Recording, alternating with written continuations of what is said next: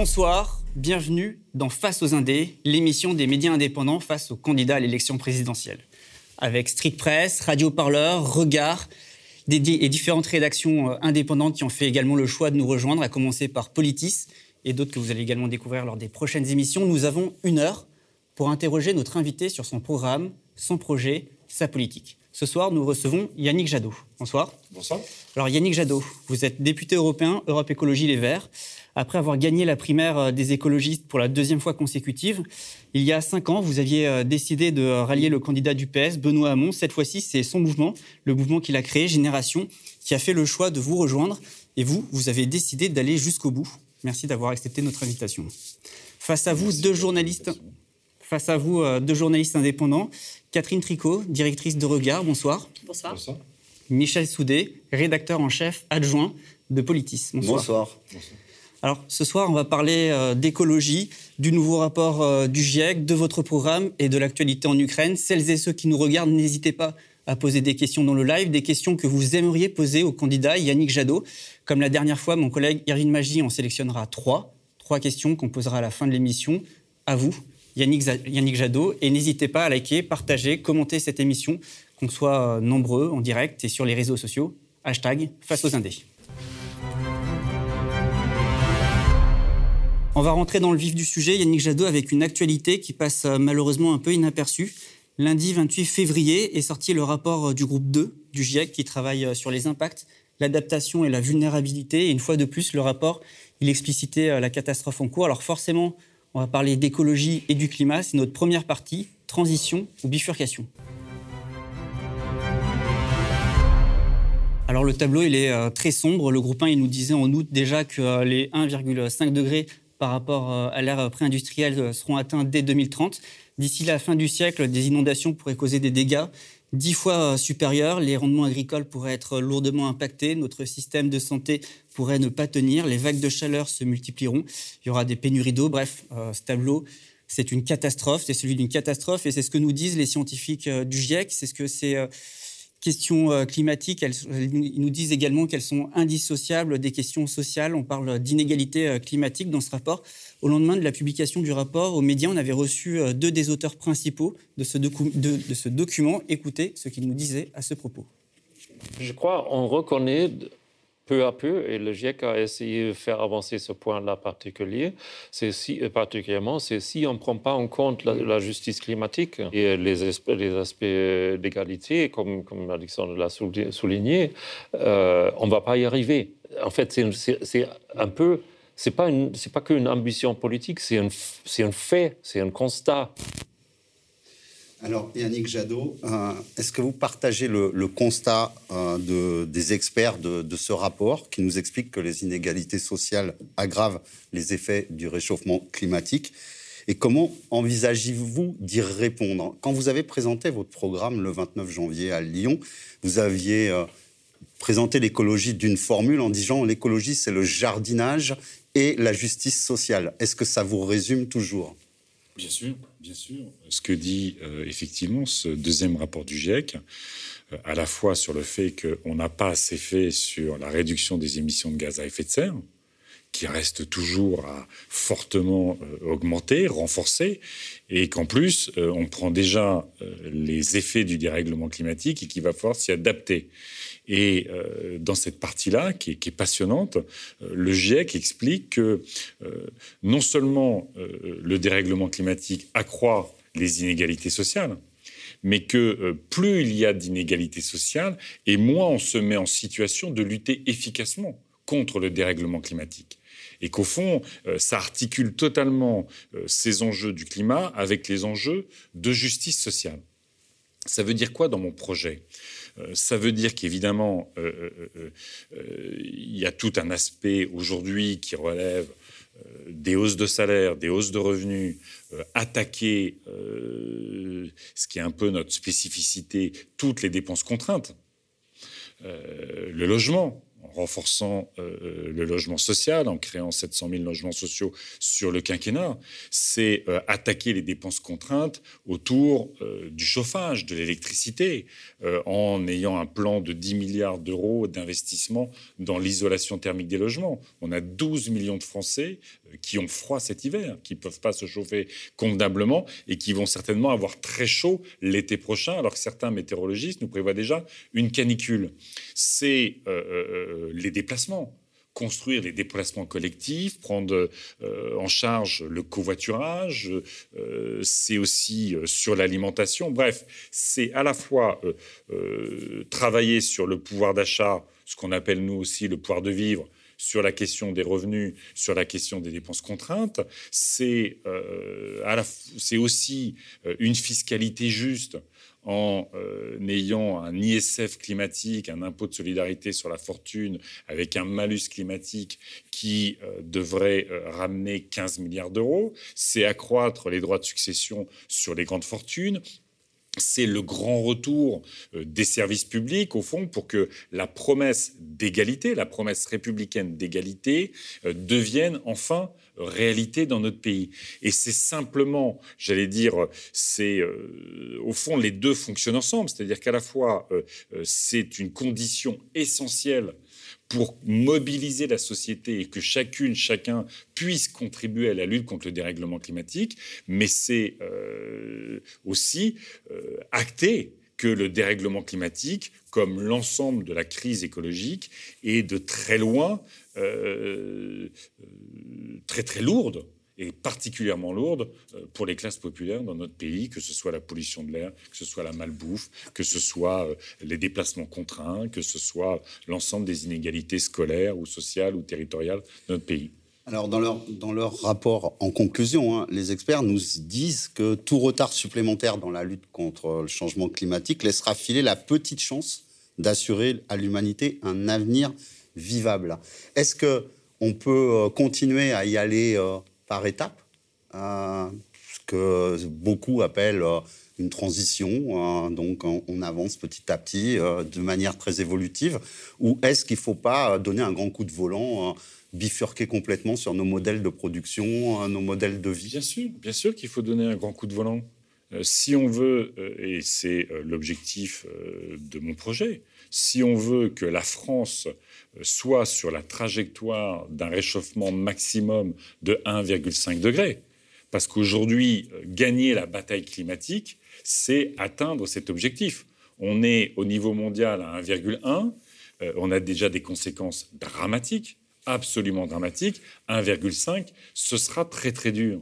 Donc il faut que l'ensemble des politiques publiques contribuent à cet objectif.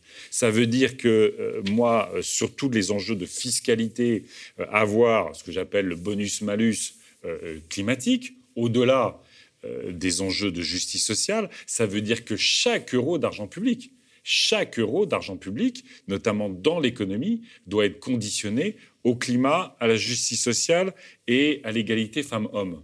Donc c'est euh, basculer. J'étais tout à l'heure au salon de l'agriculture.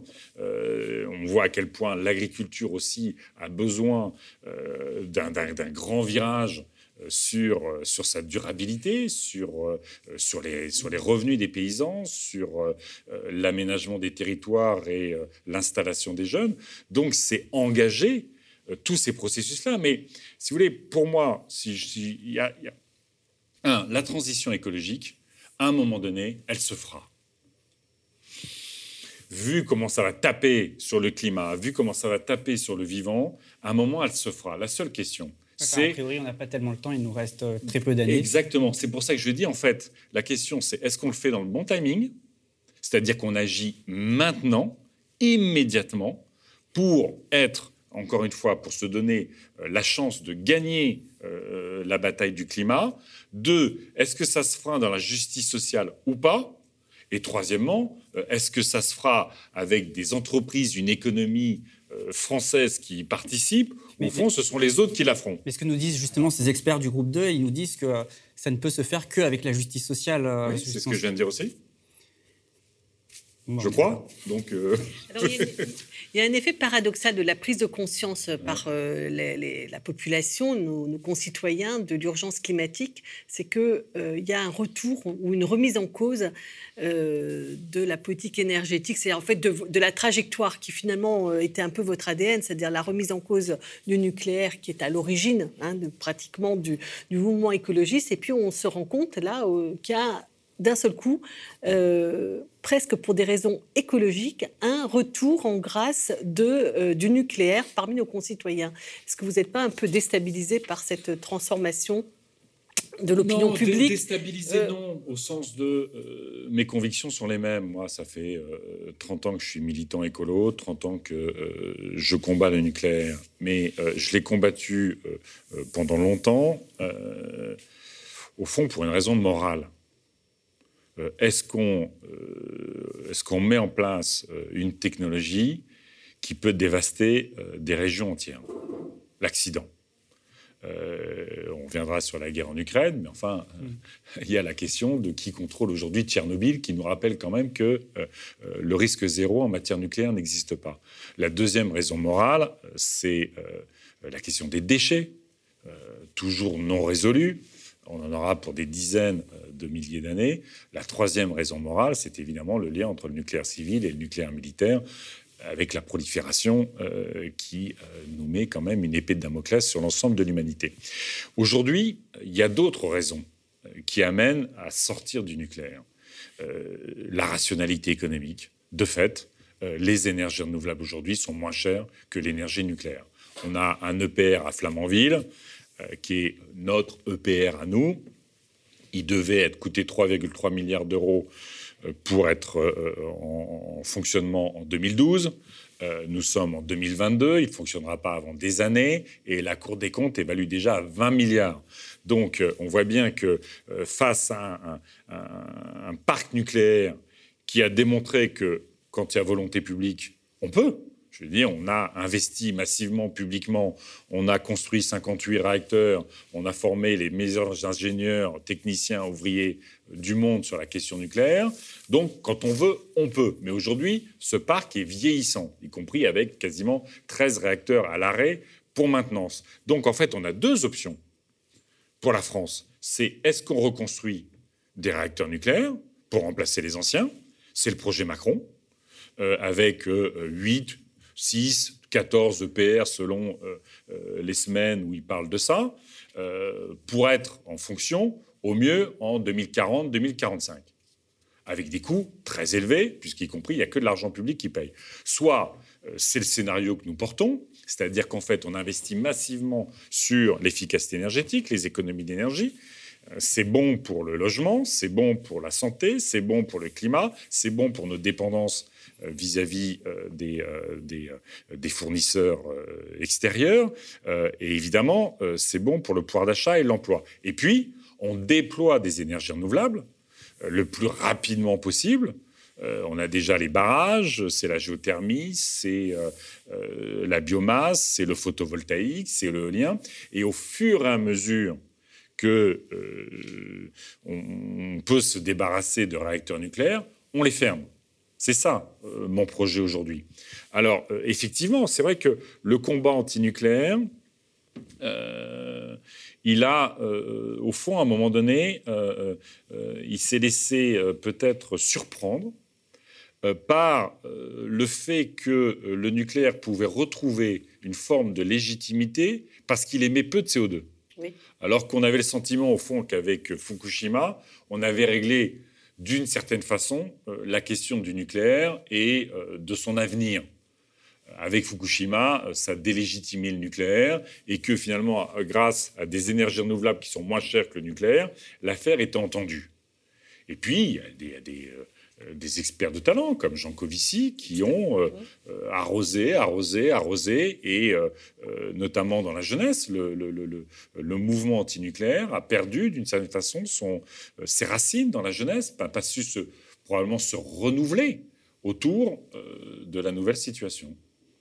Est-ce que vous pensez que ça contribue à expliquer un peu votre fragilité aujourd'hui Il ne faut pas, bah, il y, a un sondage qui est sorti hier qui euh, vous met euh, à jeu, touche-touche avec Emmanuel Macron sur la légitimité euh, reconnue par les Français sur la question écologique. vous êtes le seul. On va faire attention des, sur les sondages, mais c'est pas peu Bien sûr, mais peu importe. Mais enfin, en tout cas, il y a quelque chose qui est quand même un peu troublant. Vous étiez, on aurait pu penser que cette question était première et que vous alliez être un peu le, le héros de cette. dans, beaucoup d'autres sondages Macron est disqualifié par les Français sur son bilan écolo. donc, bah, c'est un peu ça que je, vous avez dit ça. Vous avez dit que son bilan était nul. Ah bah oui, parce qu'il est quand même condamné deux fois par la justice de notre pays pour inaction climatique. C'est pas rien. Et aujourd'hui, son projet, en fait, c'est de dire vous avez des problèmes de pouvoir d'achat avec le coût de l'électricité, le coût du chauffage, euh, on a un problème de climat, je vous propose des solutions euh, qui, au mieux, seront en place en 2040.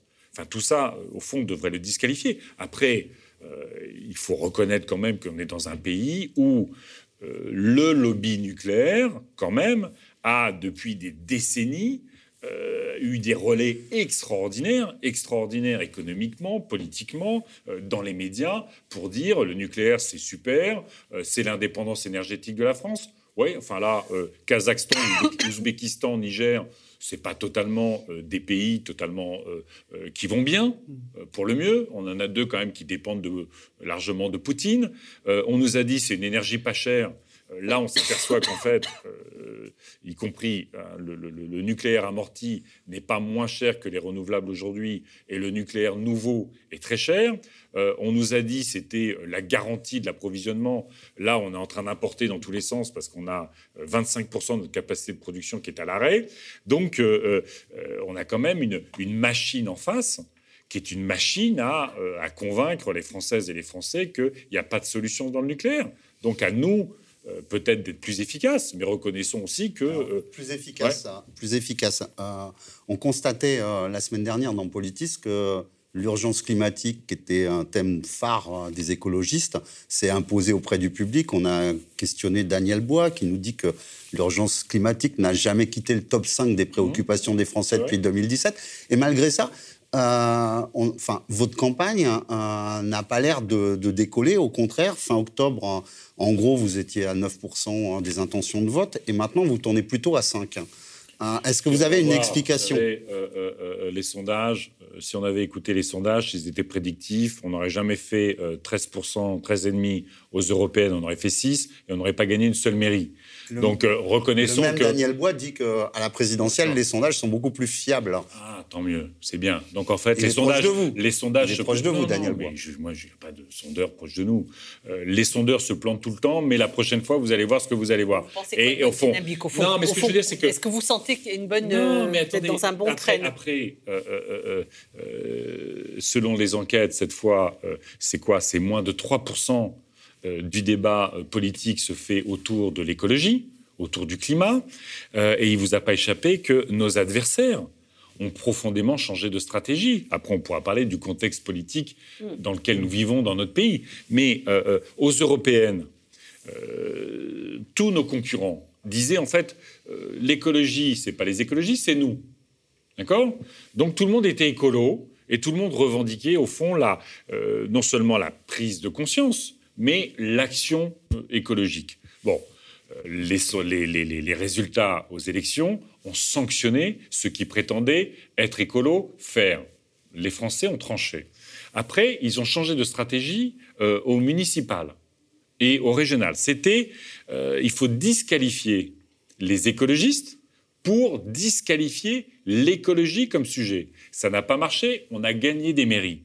Là, ils sont dans une toute autre logique, c'est qu'ils n'en parlent plus.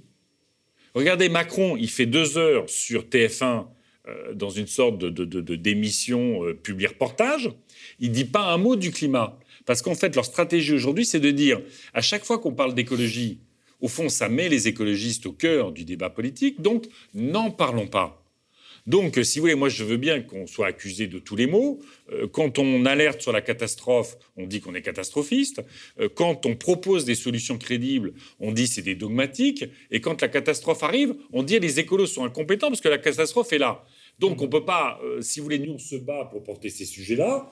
Peut-être qu'on pourrait mieux le faire, j'en doute pas, mais reconnaissons que et le contexte politique et la mise en scène des sujets dans notre pays, vous disiez le climat est parmi euh, les thèmes les plus hauts. Euh, quand on regarde, les enjeux d'immigration sont assez bas. Hmm. Et pourtant, euh, dans notre pays, on a l'impression que tout le problème de notre pays, c'est l'immigration et l'islam. Donc, je veux dire, vous ne pouvez pas nous accuser. moi, j'aimerais bien. non, mais on vous accuse de rien. Non, non, on vous accuse de rien. je, sais bien, je sais bien. Mais ce que je veux dire, c'est que si, si j'avais des formules aussi, aussi chocs euh, pour créer le débat, plutôt que dehors les Arabes, euh, à bas les musulmans, euh, moi je dis, bah, écoutez, on va isoler nos logements, on va totalement changer la fiscalité sur les entreprises pour réorienter, c'est un peu plus compliqué. Justement, on va en profiter pour aborder ces autres thèmes. On va aller directement à notre deuxième partie et parler de votre programme. On l'a intitulé, intitulé Le changement, c'est maintenant. Yannick Jadot, donc, vous avez rendu euh, public votre programme. On a retenu trois thèmes euh, ce soir. On voulait vous interroger sur les questions de démocratie. Ça va nous permettre d'enchaîner directement sur ce dont vous venez de parler. Ensuite, on veut vous interroger sur le logement et enfin sur les questions de sécurité militaire. Donc, euh, la première question sur la démocratie. On aimerait que vous nous fassiez un peu un. Au fond, vous nous avez dit que vous êtes apparemment insatisfait de cette campagne électorale. On aimerait bien que vous nous donniez un peu votre diagnostic sur l'état de notre démocratie, où elle en est et qu'est-ce que serait votre proposition phare pour revivifier la démocratie française? Alors, je vais avoir un petit, euh, une difficulté à vous répondre, mais vous allez voir que euh, c'est une difficulté euh, positive nous avons créé ce qu'on appelle l'Assemblée des possibles. Euh, on a 30 euh, citoyennes et citoyens, le plus souvent très éloignés de la politique, qui votaient plus, et qu'on a réunis pour travailler justement sur des propositions en matière de réforme des institutions et de revitalisation de la démocratie dans notre pays. C'est samedi 5 mars qu'ils rendent leurs travaux. Donc, par respect euh, pour ce processus que nous avons engagé, je ne vais pas préacter, au fond, les grandes réformes qu'on veut faire. Mais vous les avez choisis comment? euh, c'est euh, un institut qui a travaillé en cherchant 30 personnes très éloignées de la politique, qui, au fond, ont envie quand même de parler, qui ont envie de rendre leurs paroles audibles, qui ont envie de sortir de ce que parfois on qualifie d'invisibilité euh, du point de vue politique. Mais on va parler démocratie et réforme des institutions quand même. Mais tout ça pour dire que... C'est pas que les réformes des institutions, non, la démocratie. J'ai bien compris. Donc on, a, euh, on vit dans un monde aujourd'hui où euh, le temps démocratique, qui est celui de se forger un avis éclairé, de délibérer, de débattre, parfois de euh, voter une loi, d'adopter une loi, de la mettre en œuvre. On a un temps démocratique qui, de fait, est euh, carrément et terriblement bousculé par la vitesse de la société. Je veux dire, la finance, c'est microsecondes et c'est milliards qui défilent, euh, l'information continue, les smartphones, tout ça vient percuter un temps qui est forcément long de la démocratie, qui est forcément posé et long. Et donc, par rapport à ça, on a plusieurs options.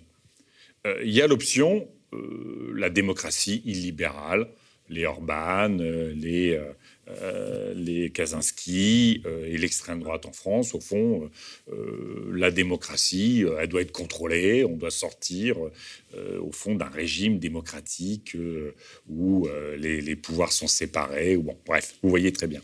Il y a la démocratie virtuelle, qui est, au fond, la démocratie par les réseaux qui a euh, son avantage, son bénéfice. Chacun euh, peut s'exprimer, mais qui a aussi euh, ses contraintes, notamment d'exprimer des raisonnements politiques sur 240 signes, par exemple.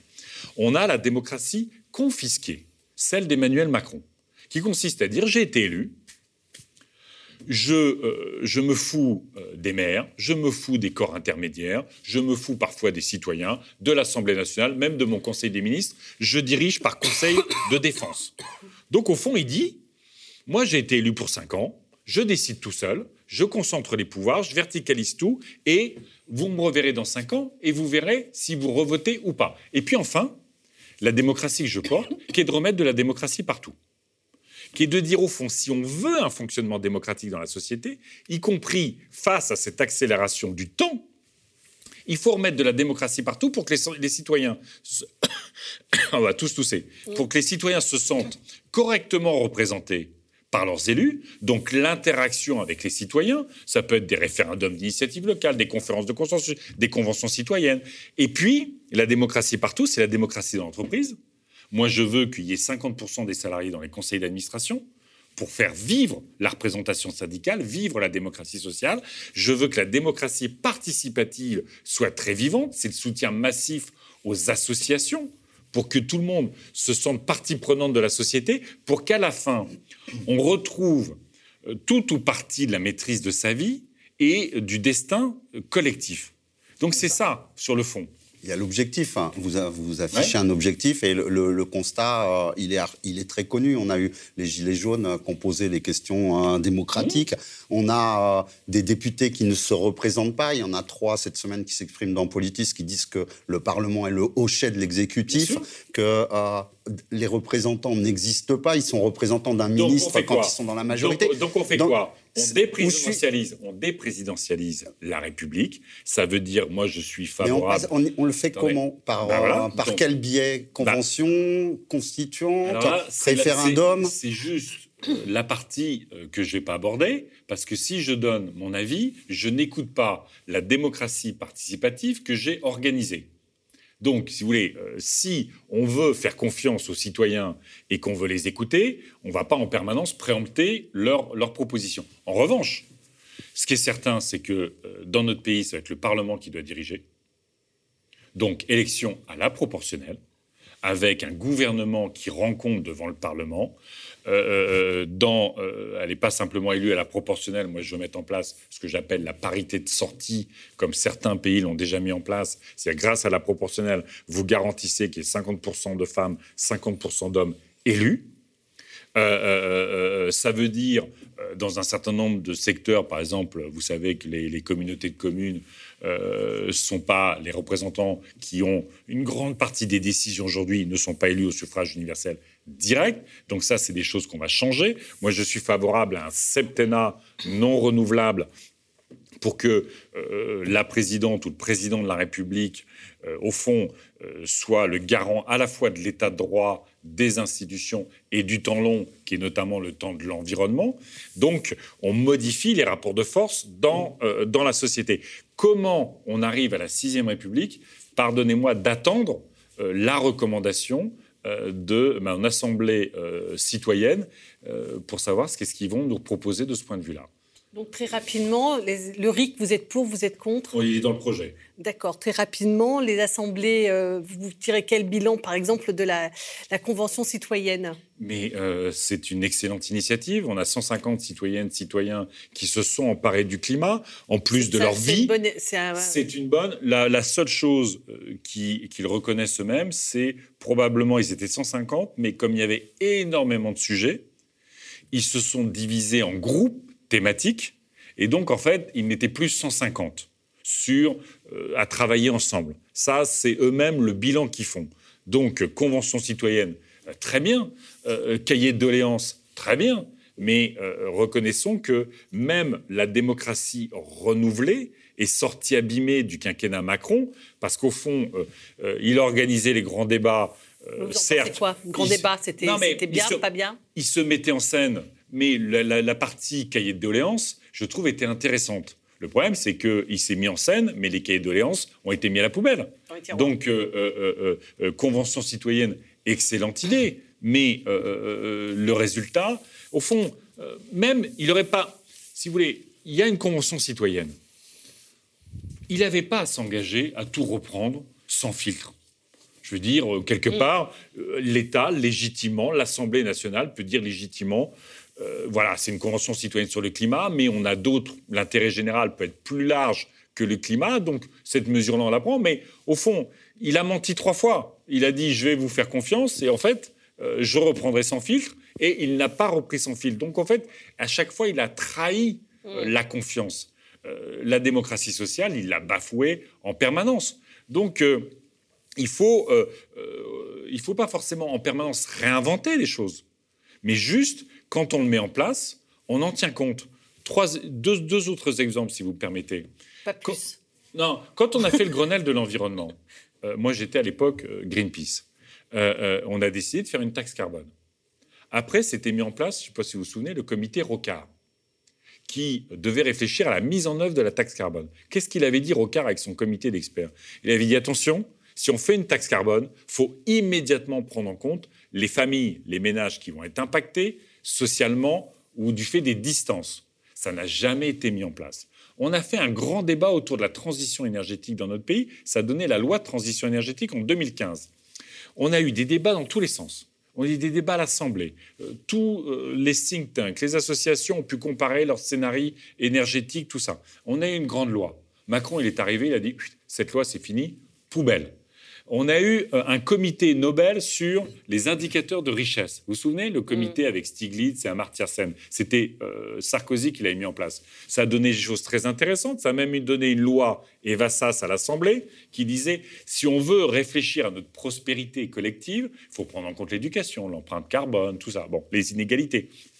La loi n'a jamais été sérieusement mise en œuvre. Ce que je veux dire, c'est qu'il y a parfois des processus qui sont forts, qui donne des choses excellentes, mais de la façon dont vous, vous gouvernez, vous le prenez en compte, et ça a du sens, ou vous ne le prenez pas en compte, et vous tuez un peu plus la démocratie. On voudrait avancer un peu, parce qu'on a pas mal de sujets encore, mais quand même, on est face aux Indés. Une petite question comment on fait pour que, enfin, préserver l'indépendance des médias, la, pluralité de la presse, euh, la non-mainmise d'un groupe comme celui de Bolloré euh, voilà. Quel est votre, votre point de vue rapidement sur ce sujet? Rapidement, euh, quand j'ai présenté mes vœux à la presse, j'ai présenté des vœux sur la presse. Je n'ai parlé que de ça. Ça veut dire, un, euh, évidemment, renforcer l'ensemble des, des, seuils et de l'encadrement de la concentration des médias. Pour effectivement euh, vous évoquez euh, Bolloré, il n'y a pas que Bolloré. S'il n'y avait que Bolloré, au fond, euh, ça deviendrait un sujet qui est à la fois évidemment un sujet politique, on le sait aujourd'hui, mais qui est d'abord un sujet de concentration des médias. L'affaire TF1 M6 n'est pas plus acceptable que la concentration Bolloré. La présence de quelques milliardaires qui contrôlent une bonne partie des médias. Donc c'est d'évidemment euh, baisser les seuils. Baisser les seuils. C'est renforcer euh, tous euh, toutes les rédactions de journalistes dans la décision. Il y a différents modèles, vous le savez. Donc, c'est retravailler avec les associations de journalistes, avec les rédactions, à comment garantir l'indépendance des rédactions face à l'actionnaire. C'est aussi, évidemment, changer le CSA et son fonctionnement pour qu'il soit une vraie autorité, enfin l'ARCOM, euh, pour que ce soit une vraie autorité euh, de contrôle des médias, de l'indépendance des médias et évidemment de ce qui est dit dans les médias. Euh, j'en oublie. l'aide aux journaux et, aux sites. C'est l'aide aux journaux et aux sites avec un financement public, mais qui est conditionné à tout ce qu'on a dit avant. Euh, donc on conditionne à l'indépendance des rédactions, on conditionne, voilà. Euh, c'est euh, le financement citoyen tel que vous, vos idées qui ont émergé, que Julia Cagé a aussi développé dans son bouquin. Donc c'est la possibilité de financer de manière citoyenne des médias. Donc aujourd'hui, on a évidemment un enjeu majeur parce que la presse, les médias euh, sont euh, un élément structurant de la démocratie et qu'aujourd'hui, ils sont en train de devenir pas simplement les danseuses des milliardaires, mais un pouvoir extraordinaire, y compris pour contrôler la politique. Alors, je ne sais pas si on a le temps de parler du logement, peut-être juste un tout petit mot sur le logement. Vous proposez, oui, très rapidement, vous proposez la construction de 700 000 logements. Euh, vous pensez... Sociaux. 700 000, logements sociaux sur le quinquennat. Donc, 140 Parce que sur les logements, c'est plus en vrai. Oui, bien sûr, bien sûr. 140 000 logements sociaux par an. Vous, vous proposez de les construire où?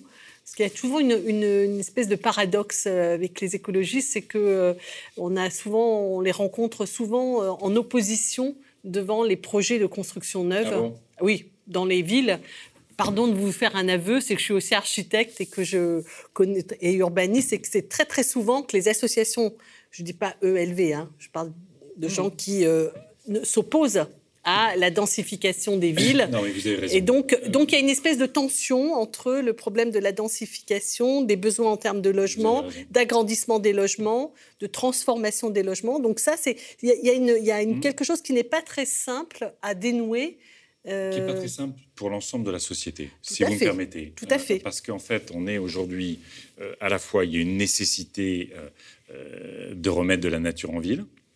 il y a une nécessité de virer les îlots de chaleur et tout ça. Et il y a une forme, dans ce moment-là, en même temps, une forme de, d'approche un peu NIMBY de tous les habitantes et les habitants qui n'ont pas envie de voir construire en face de chez eux, en vrai. Mmh.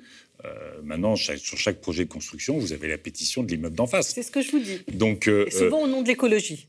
C'est bon.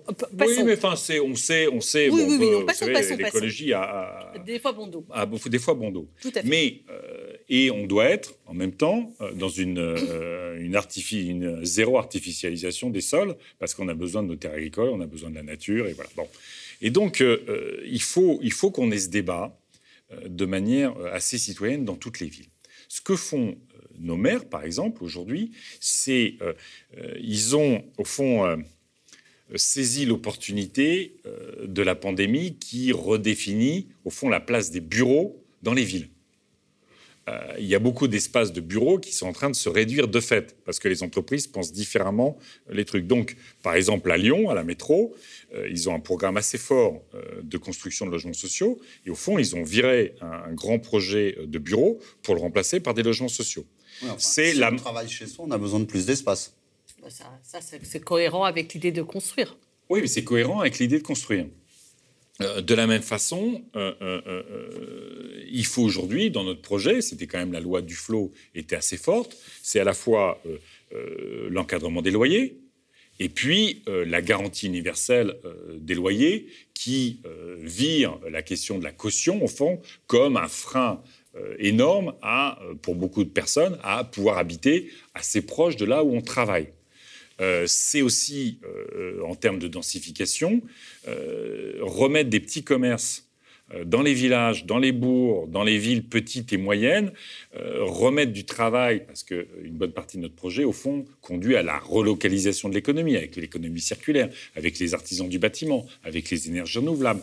Et tout ça, donc, permet de relocaliser l'économie, de mettre des services publics de proximité, et donc de redonner de l'attractivité au bourg pour y habiter c'est euh, l'interdiction euh, d'avoir des lotissements sans euh, transport collectif, sans service public de proximité, pour éviter, au fond, cet éloignement de la vie, de la cité, d'une partie de nos concitoyens. Donc on a un, projet fort qui doit être de permettre de repenser comment on vit ensemble, parce que vivre ensemble, c'est d'abord habiter ensemble, et c'est comment on construit ensemble. Donc les, 100 les 700 000, vous les mettez où? Je reviens à ma question. Ah bah, de toute façon, nous, on est même sur l'augmentation de la loi SRU. Vous, vous savez que sur les zones tendues, on va passer de 25 à 30 euh, de logements sociaux Ouais, Oui, de- non, mais de- de pour, la- pour pardon. nos, pour nos- Bien sûr. nos- nos téléspectateurs. ouais. C'est, euh, vous savez que dans la loi SRU, euh, euh, l'État peut se substituer au maire en, tant que- en termes de construction, ce qui est rarement fait. Euh, c'est évidemment euh, la réquisition sur euh, les espaces non occupés depuis deux ans au moins selon la loi.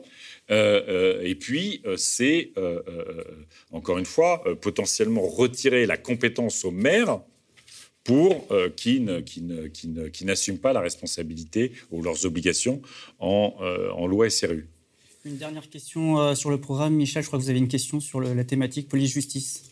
Oui, euh, le- votre participation euh, le, le 19 mai à la manifestation des policiers euh, a été extrêmement euh, critiquée et elle l'est toujours. Enfin, du moins à gauche, on l'entend et on le voit partout. Est-ce que vous regrettez d'avoir participé à cette manifestation où la justice était mise en accusation par un autre pouvoir et où de vous mêler à des parlementaires euh, de droite, euh, de- des candidats d'extrême droite, euh, qui euh, participaient eux aussi à cette manifestation, hum, disons, euh, assez étonnante. On n'a jamais vu une manifestation d'écologistes, manifestation syndicale de salariés euh, du, du privé, par exemple, ou de la fonction publique, manifester devant l'Assemblée nationale, comme ça a été le cas. En une à deux minutes. Euh, que euh, le syndicat Alliance soit un syndicat qui ne respecte pas euh, ni l'esprit euh, de la République, ni, au fond, l'idée même de police républicaine, c'est une évidence. Mais moi, j'y suis allé parce qu'il n'y avait pas que Alliance. J'y suis allé parce qu'il y avait la CGT Police. J'y suis allé parce qu'il y avait la CFDT Police. J'y suis allé parce qu'il y avait FO Police. J'y suis allé parce qu'il y avait UNSA Police et que euh, ces policières et ces policiers euh, qui veulent euh, servir la République, qui veulent que leur engagement dans la police ait du sens et un sens républicain, m'ont demandé de venir, en fait, parce qu'ils ne voulaient pas être tout seuls. Parce que, si vous ce qu'ils voulaient absolument pas qu'il arrive, et je leur donne raison, c'était qu'au fond, on considère que la police, ça n'est plus qu'alliance, et que la politique qui interagit avec la police, ça n'est plus que l'extrême droite.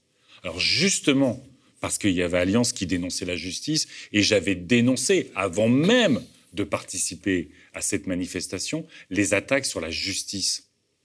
Mais je ne voulais pas que, euh, au fond, pour tous les policiers républicains qui voulaient être dans cette manifestation et qui appelaient à cette manifestation pour rendre hommage à une policière et à un policier assassiné, euh, qui se retrouvent juste avec l'extrême droite pour dire, au fond, on s'intéresse à votre douleur et on s'intéresse aux difficultés de votre mission, oui, j'ai manifesté à cette police. J'ai manifesté. Total, vous êtes satisfait?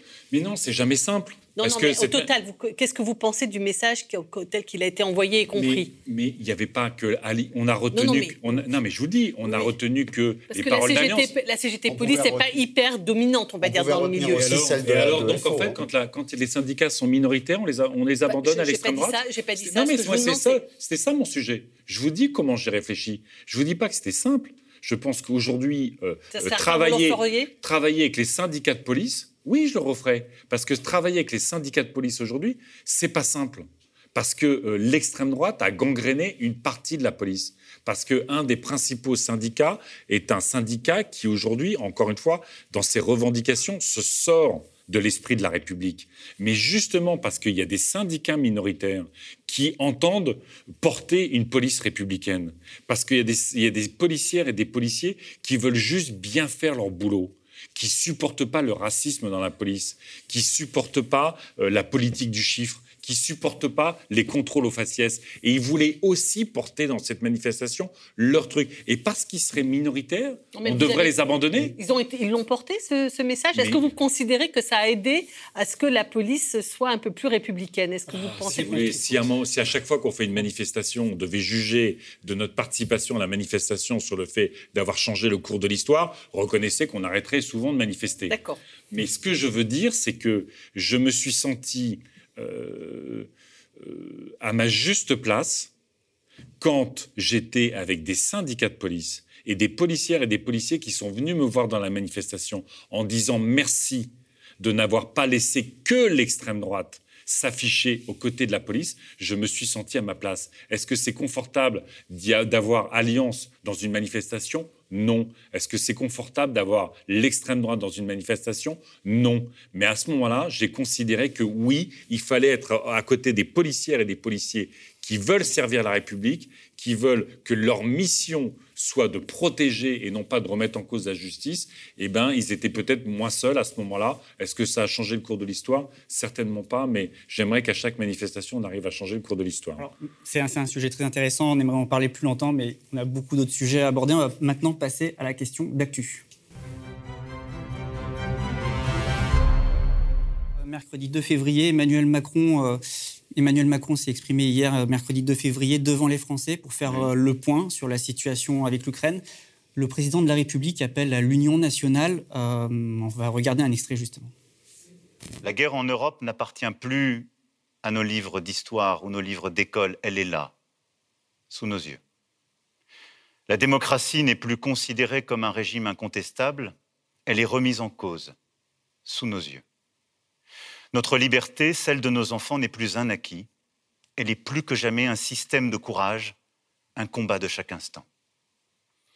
À ce retour brutal du tragique dans l'histoire, nous nous devons de répondre par des décisions historiques.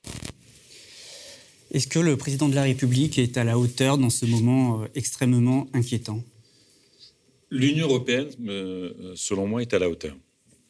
les sanctions massives qui ont été prises contre Vladimir Poutine et les oligarques corrompus qui l'entourent. le fait de sortir la Russie de la communauté internationale, parce que Vladimir Poutine en a décidé ainsi. le fait de mettre en place je l'espère, parce qu'il y a toujours des doutes à l'heure où nous parlons des conditions d'accueil euh, des Ukrainiennes et des Ukrainiens qui sont sur la route de l'exode.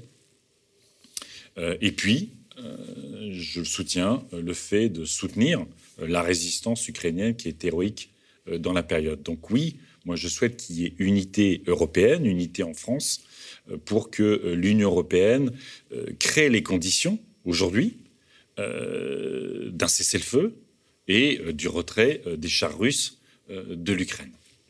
Est-ce que Emmanuel Macron a toujours servi efficacement cette stratégie Non. Et je l'ai dénoncé régulièrement.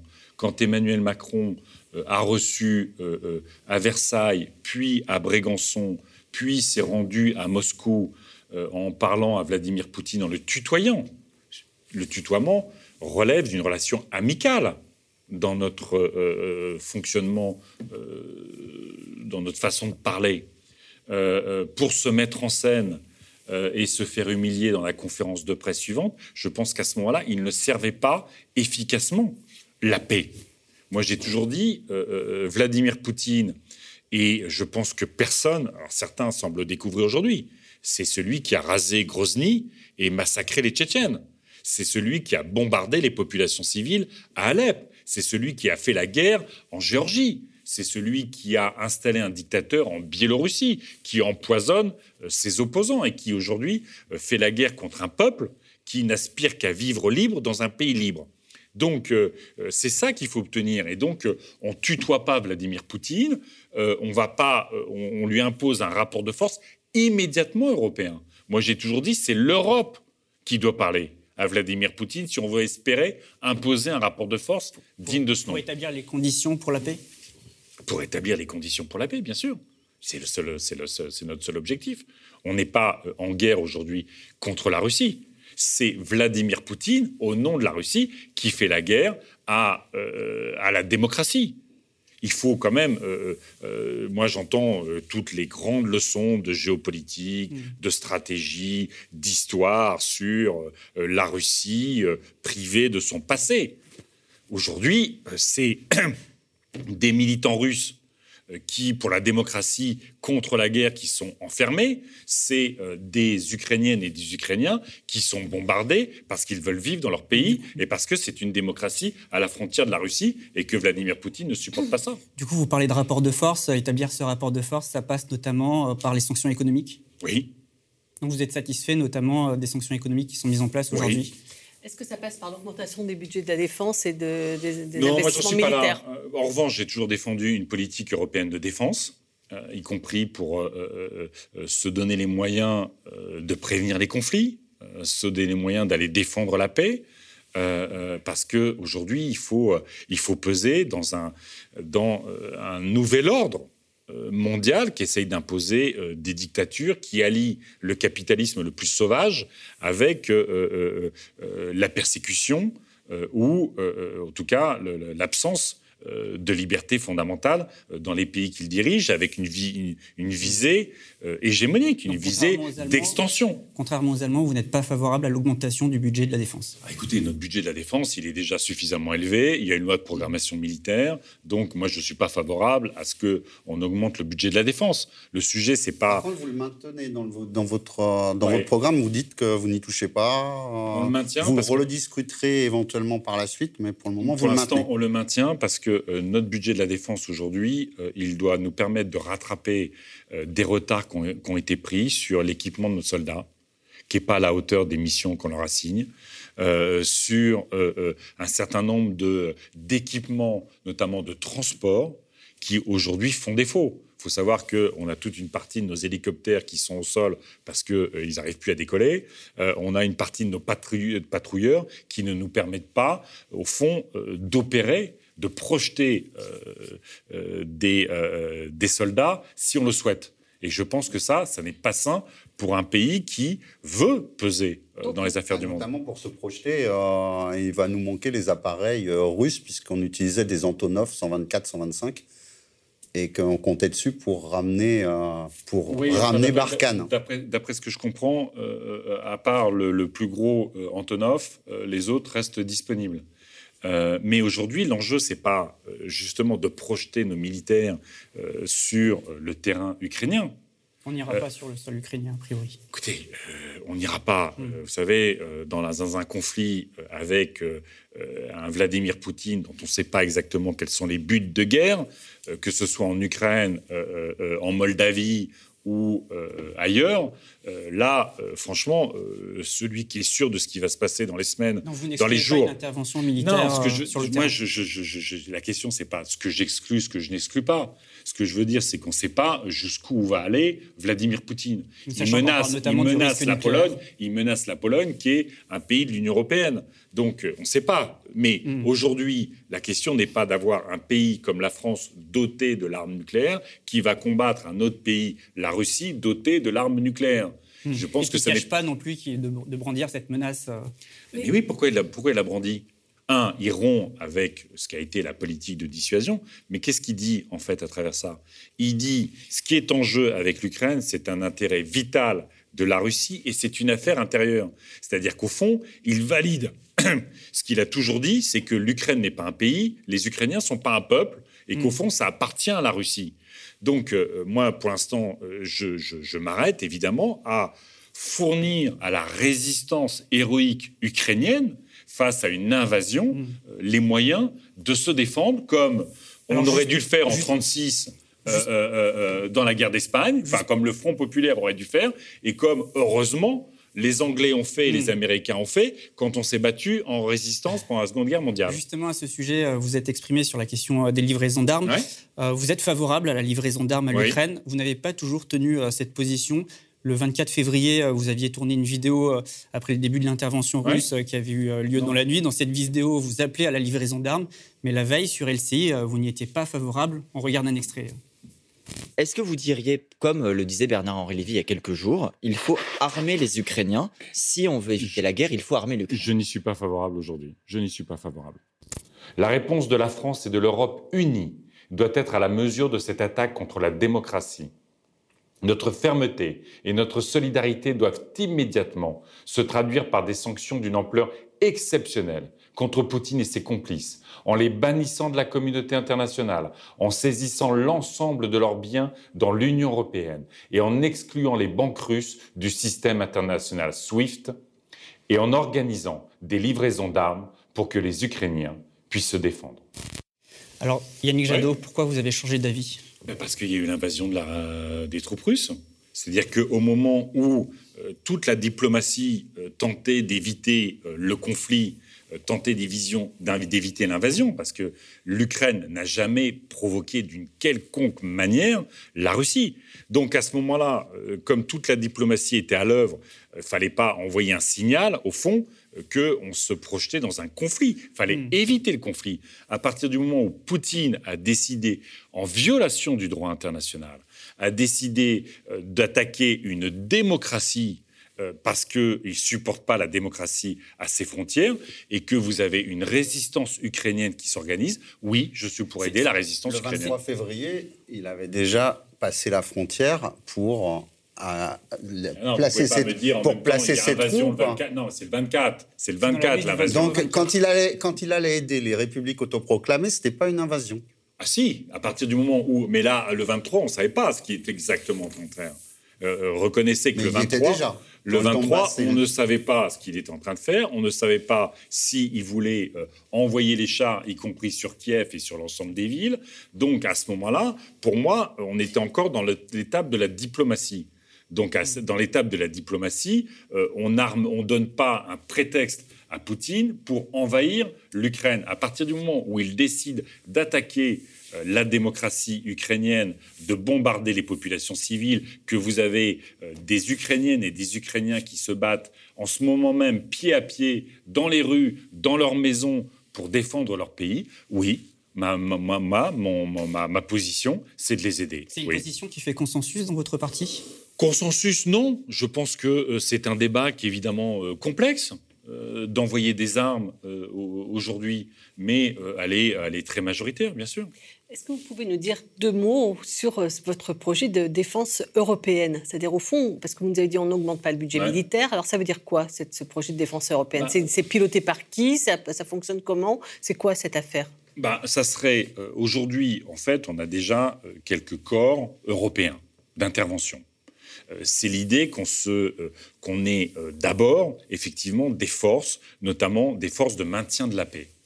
Parce qu'on sait bien que le déclenchement des forces de maintien de la paix à l'échelle des Nations Unies aujourd'hui peut être bloqué par des droits de veto au Conseil de sécurité, que ça ne nous permet pas forcément d'être en situation d'être sur des terrains qui euh, où il y a potentiellement un conflit. Des casques bleus européens, quoi. C'est des casques bleus européens. Mais ça peut être aussi euh, des forces d'intervention. Je veux dire, euh, les forces qui ont été mises en, Mali, par exemple. Mais c'est une armée européenne. C'est une armée européenne ou c'est un commandement européen? C'est quoi, peut être, moi, à mon avis, la première étape, c'est un commandement européen de corps constitué de forces de hmm. pays membres.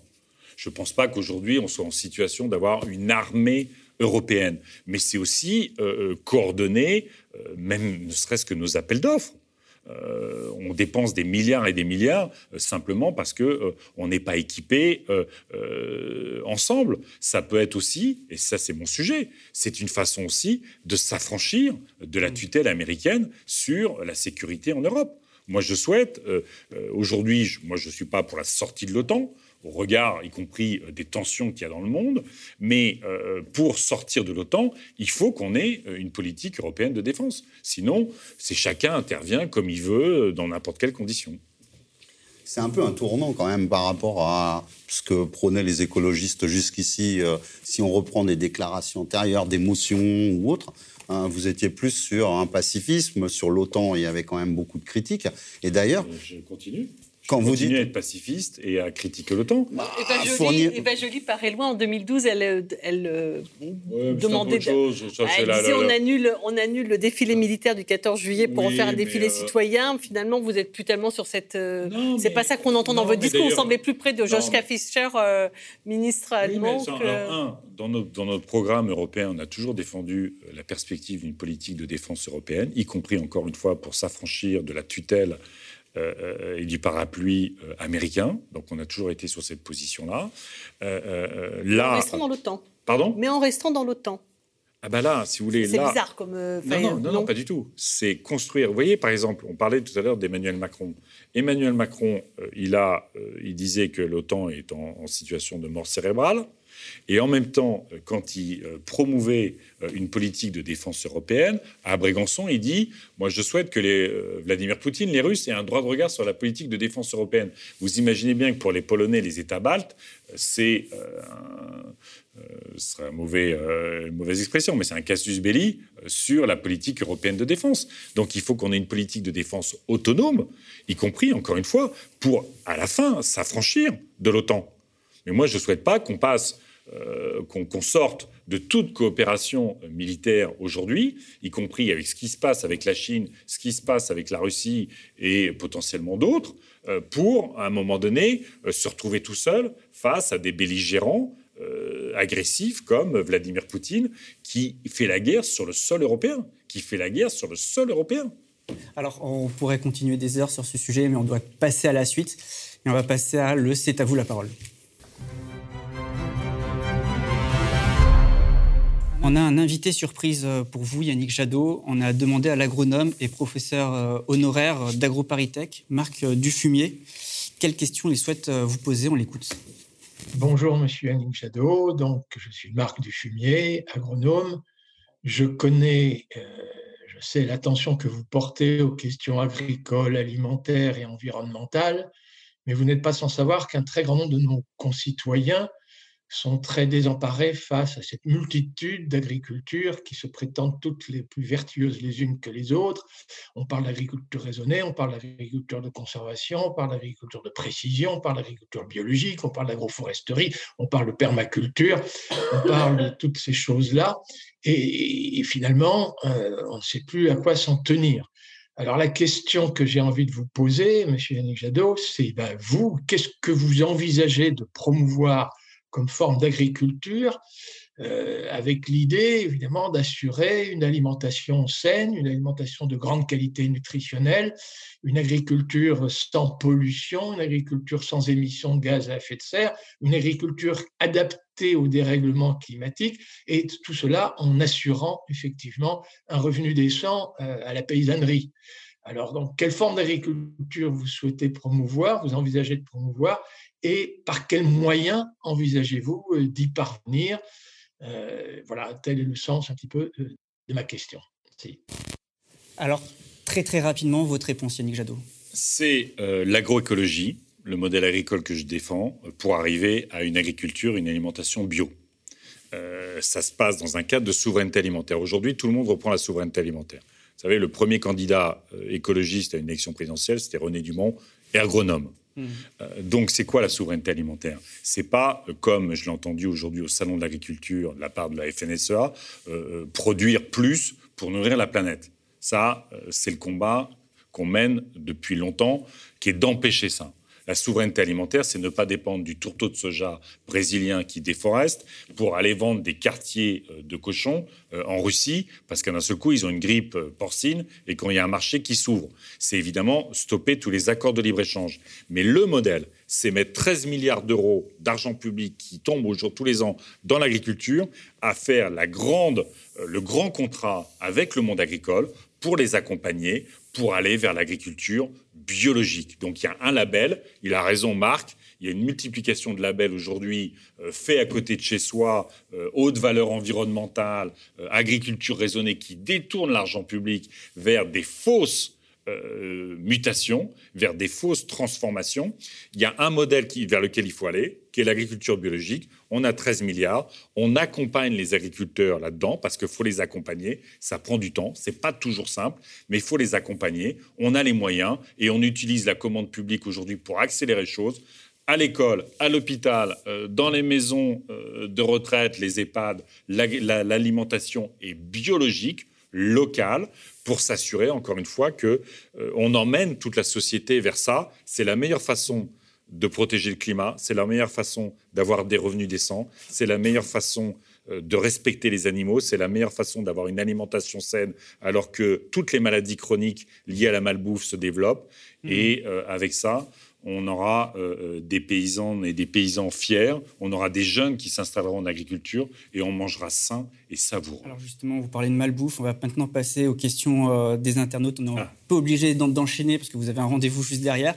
mes collègues m'ont transmis trois questions et il y en a une qui qui concerne celle-ci, c'est Olga Zadig. Elle demande qu'est-ce, qu'est-ce que vous proposez sur la viande et la chasse? Alors sur la chasse, euh, c'est très clair. J'ai dit qu'il fallait interdire la chasse le week-end et pendant les vacances scolaires pour que tout le monde puisse assister, participer, profiter de la nature pleinement. Euh, sans être en danger. C'est l'interdiction des chasses cruelles, c'est l'interdiction des chasses qui remettent en cause euh, des espèces protégées, c'est l'interdiction des chasses en enclos, c'est l'interdiction de l'élevage pour la chasse. On a plus de 20 millions d'animaux qui sont élevés pour être tirés. sur l'autre sujet, c'était la viande. la viande. Euh, il faut réduire nos consommations de viande. Euh, euh, pour manger une viande de qualité, pour, pour effectivement lutter contre le dérèglement climatique, pour sortir de l'élevage industriel. J'interdirai l'élevage en cage et on organisera la sortie de l'élevage industriel. voilà. Euh, moins de viande, mais une viande de qualité, une viande euh, issue de l'agriculture paysanne. Parce que la dernière fois, j'ai dit une viande de paysan au sens une viande issue des paysans, et j'ai eu quelques agriculteurs qui disent on n'est pas à manger. Donc, euh, je l'ai bien entendu. Avant de passer aux deux dernières questions, on vient de me dire dans l'oreillette que Emmanuel Macron a officialisé sa, candidature. Ah bah ça, on s'y attendait pas. Quelle surprise alors, il y a également Daniel V qui demande quelles sanctions avez-vous prévues contre les entreprises polluantes? Euh, la sortie de toutes les aides publiques, Mais évidemment, euh, on veut mettre en place euh, le crime d'écocide, mmh. justement pour sanctionner toutes les atteintes délibérées ou non délibérées mmh. à l'environnement, donc le crime d'écocide, ce qui veut dire que en matière de sécurité, il faut une vraie police de l'environnement qui mmh. n'existe pas aujourd'hui ou qui est très faible. C'est un terme qu'Emmanuel Macron a repris, mais lui, il parlait de délit. Ah bah oui, mais ça, si vous voulez, ça, si on devait euh, arrêter de parler euh, de tous nos sujets parce qu'ils sont repris, euh, là, on s'arrêterait. Mais effectivement, dans la loi, dans la, oui, dans la loi, l'idée, c'est de sanctionner beaucoup plus durement et pas simplement quand c'est délibéré et que hmm. ça a un certain impact, machin, truc qu'il faut démontrer dans le temps. Donc, crime d'écocide. Et puis, encore une fois, euh, nous interdirons, nous lancerons l'initiative d'un traité de non-prolifération des énergies fossiles. Vous savez qu'il y a une plateforme internationale associative qui s'est construite là-dessus. C'est euh, pour interdire, par exemple, euh, d'aller continuer à explorer, exploiter du pétrole ou de financer ce type d'exploitation. et évidemment, il ne vous a pas échappé que... si vous voulez, dans les, dans les relations de complaisance avec Poutine, il y en a beaucoup, hein, mais Macron, en 2018, il signe deux contrats avec Poutine. Total pour le gaz et Orpea pour les maisons de retraite. Mm. Ça dit quand même euh, les sacrés, euh, le, modèle de société que Macron défend, qui n'est pas le nôtre. Dernière question avant la fin de cette émission, c'est euh, Cindy Le Gall. Elle demande avez-vous des propositions pour l'emploi des personnes handicapées? Oui, euh, c'est d'imposer, euh, un, c'est de contrôler que toutes les obligations euh, pour l'emploi des personnes handicapées soient respectées. Vous savez que dans beaucoup d'entreprises, ces obligations ne sont pas respectées, ce qui ne conduit pas à des sanctions. Il faut sanctionner beaucoup plus lourdement. Et il faut s'assurer que les personnes en situation de handicap qui travaillent ne soient pas non plus exploitées. Il faut que ce soit le SMIC. et puis, même si vous ne travaillez pas, ou si vous travaillez, on déconjugalise euh, euh, l'aide euh, aux, personnes en situation de handicap, parce qu'aujourd'hui, vous savez que au-delà des difficultés, vous savez, le handicap, c'est à la fois souvent une déficience, mais dans la définition qu'on doit retenir aujourd'hui, c'est le manque d'accès universel à la vie en société. Donc nous, on va créer une agence de l'accessibilité universelle pour que la loi de 2005 s'applique.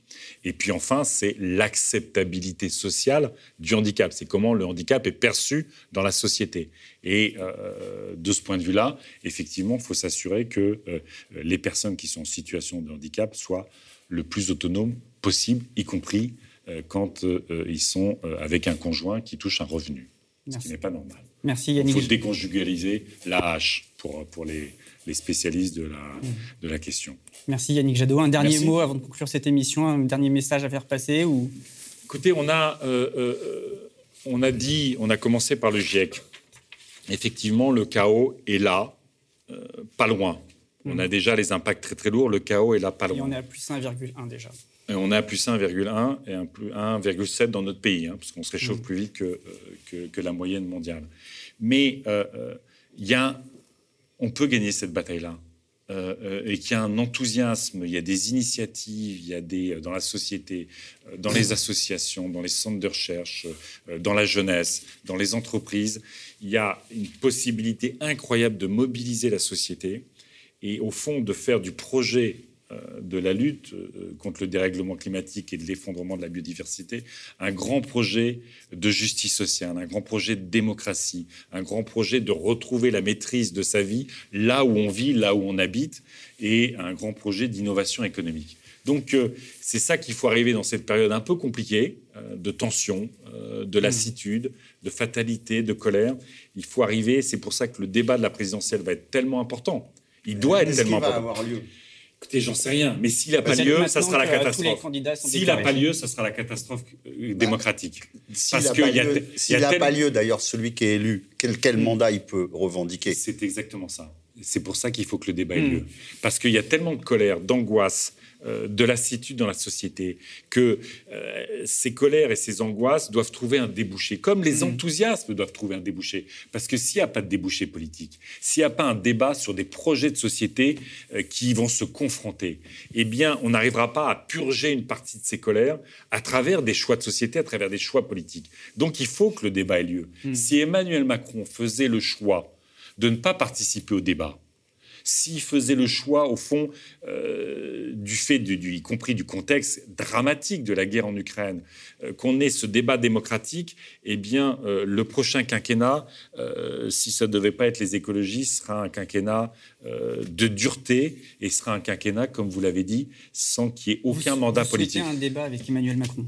Eh il faut qu'il y ait un débat avec tous les, candidates et les candidats. Faut qu'on ait, on est quand même avec la pandémie, avec la guerre, hmm. avec le chaos climatique, avec l'explosion des inégalités. On a besoin de confronter des projets de société parce qu'on hmm. est à une étape très importante de notre société. On a la barbarie qui nous attend là, on a le statu quo libéral technocratique qui explose la société et on a des projets plus enthousiasmants, il faut pouvoir en débattre. On a quand même l'impression qu'il se Enfin, il se plaît bien dans cette atmosphère, Emmanuel Macron.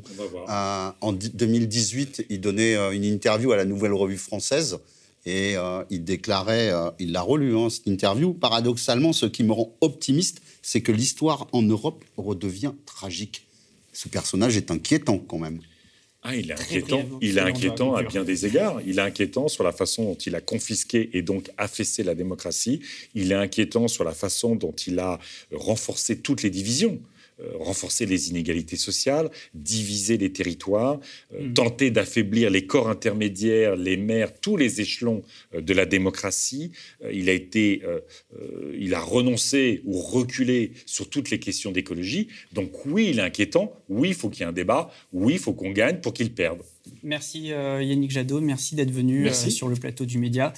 Merci à vous également de nous avoir suivis. C'est la fin de cette émission. La semaine prochaine, on reçoit Anne Hidalgo face aux Indés. Euh, merci à toutes les équipes de Street Press, de Radio Parleur, de Regard, de Politis et du Média qui ont préparé euh, cette émission. Également aux médias indépendants qui ont décidé de rejoindre l'aventure face aux Indés comme euh, Politis. La semaine prochaine, on laisse donc euh, notre place. Ce sont d'autres journalistes que vous allez retrouver euh, face à la candidate socialiste. N'hésitez pas à liker, à commenter, à partager cette émission. N'oubliez pas, soutenez les médias indépendants. Merci encore euh, Yannick Jadot et merci également à vous. Bonne soirée. Merci. On a quasiment un suicide de paysans tous les jours. Il n'y a pas de transition écologique sans lutte de classe, mais il n'y a pas non plus de transition écologique sans internationalisme. Je le dis comme je le pense, hein. je trouve qu'il y a là-dedans beaucoup d'amateurisme. Je suis candidate à la présidence de la République. L'écœurement, de la frustration. Et quand il y a une élection, ben, on se dit, ben oui, on y va aussi parce que ça fait partie du combat. Pour défendre le pouvoir d'achat, c'est d'abord d'augmenter les salaires. Un SMIC à 1800 euros brut. Si les élections menaçaient l'ordre social existant, je peux vous dire, du jour au lendemain, elle sera interdite. Nous allons lancer dès aujourd'hui un programme de nouveaux réacteurs nucléaires. 14 EPR En avant, c'est la fête Nous, on ne veut plus en voir un seul Dans les allées du pouvoir, le sort des femmes se règle autour d'une discussion bien virile d'homme à homme. L'enseignement supérieur n'a aucun prix pour la quasi-totalité des étudiants, qui est beaucoup plus financé sur argent public que partout dans le monde. L'université ne sera pas privatisée, ne se fera pas par l'argent.